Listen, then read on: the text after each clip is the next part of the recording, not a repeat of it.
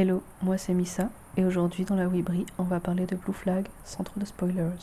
Cette chronique contient en revanche des mini-spoilers de Legend of Korra. Dis Siri, quelle est la définition de Weeb Très bien, j'ai trouvé ceci sur le web pour quelle est la définition de weeb. Regardez.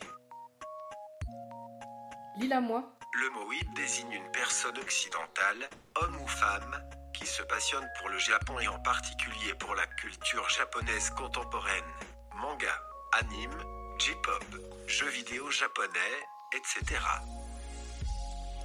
Ce mot n'est pas forcément péjoratif.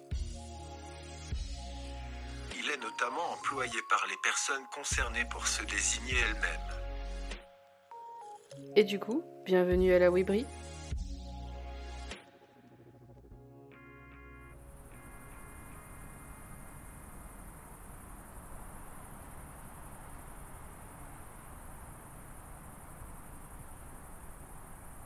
Le silence d'un parc à la nuit tombée, des gestes sans mots qui veulent dire beaucoup, une accolade ou une main posée sur l'épaule, des doigts qui s'entremêlent, des vêtements trempés par la pluie, des rires enfantins, des regards entendus, des regards tendres, des regards à sens unique, des cœurs remplis, des esprits confus, et des je t'aime lancés avec passion qui restent sans réponse.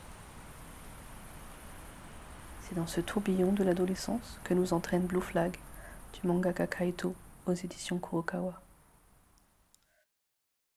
Les histoires adolescentes, les périodes de transition, les amours naissants, c'est mon truc. Un de mes films d'animation préférés est Mimi Osumaseba ou Si tu tends l'oreille de Yoshifumi Kondo.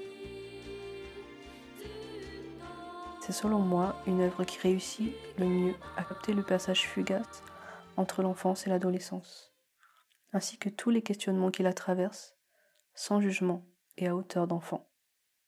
En plus de ça, je porte un amour particulier pour la beauté du geste, et je cultive une véritable obsession esthétique pour les détails du quotidien. Je crois en ces petits riens et en la puissance de l'émotion qu'ils peuvent nous transmettre.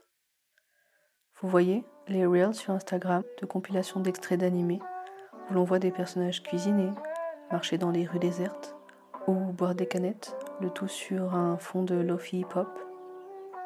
Vous adorez, hein Eh ben moi aussi. Alors, comment vous dire que Blue Flag était fait pour moi?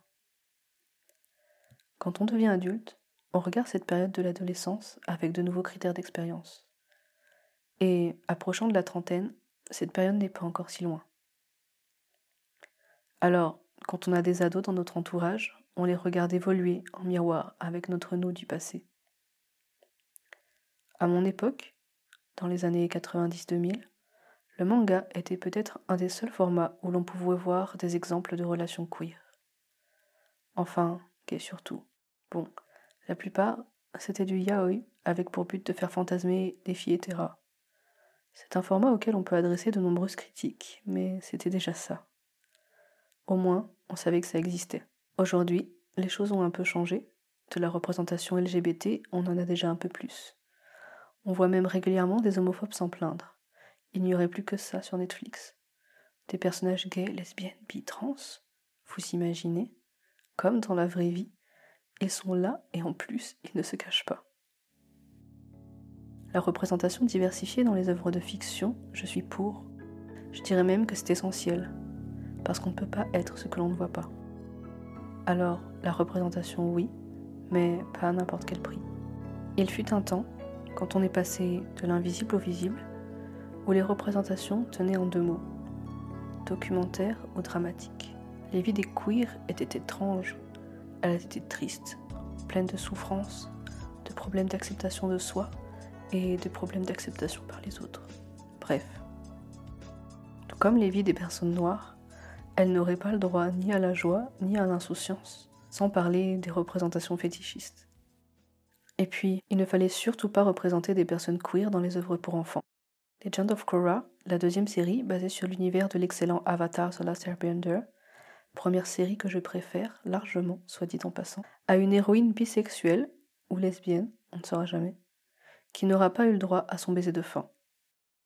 Alors qu'on a le droit au mariage hétéro entre deux personnages secondaires, un patron et sa subordonnée qu'il traite comme une moins que rien tout le long de la série. Ça, c'était en 2014.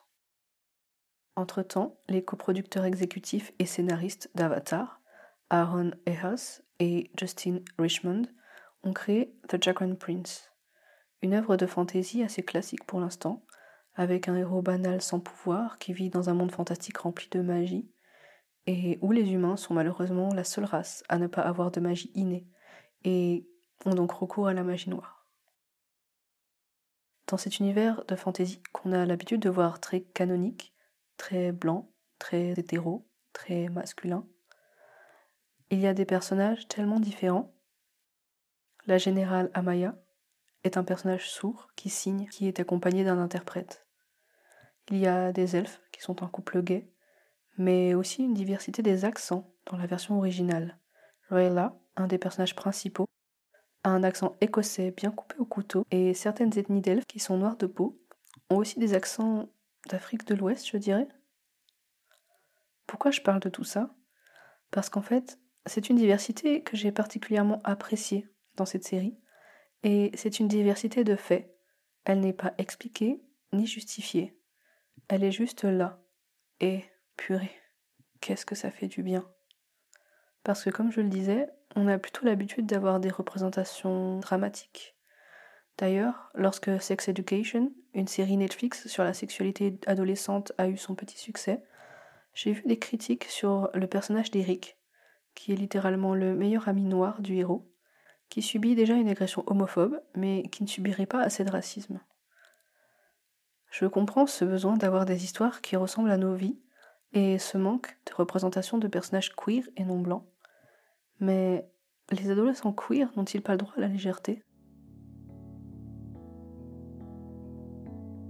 Pour en revenir à Blue Flag, vous ne pouvez pas savoir à quel point je suis heureuse qu'il existe des histoires telles que celle-ci.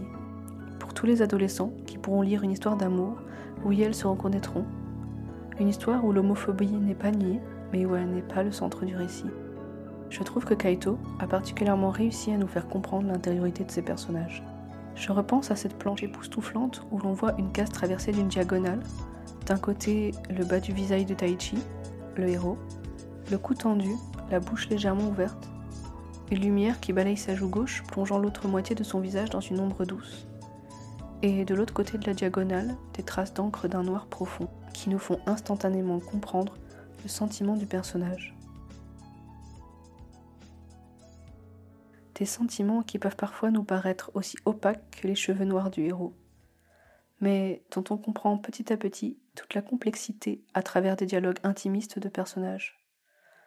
Parce qu'on a un auteur qui prend le temps de développer des relations entre les trois protagonistes, et qui, grâce à l'illustration, laisse aussi toute la place au non-dit, au silence, aux moments suspendus qui n'ont pas besoin de mots.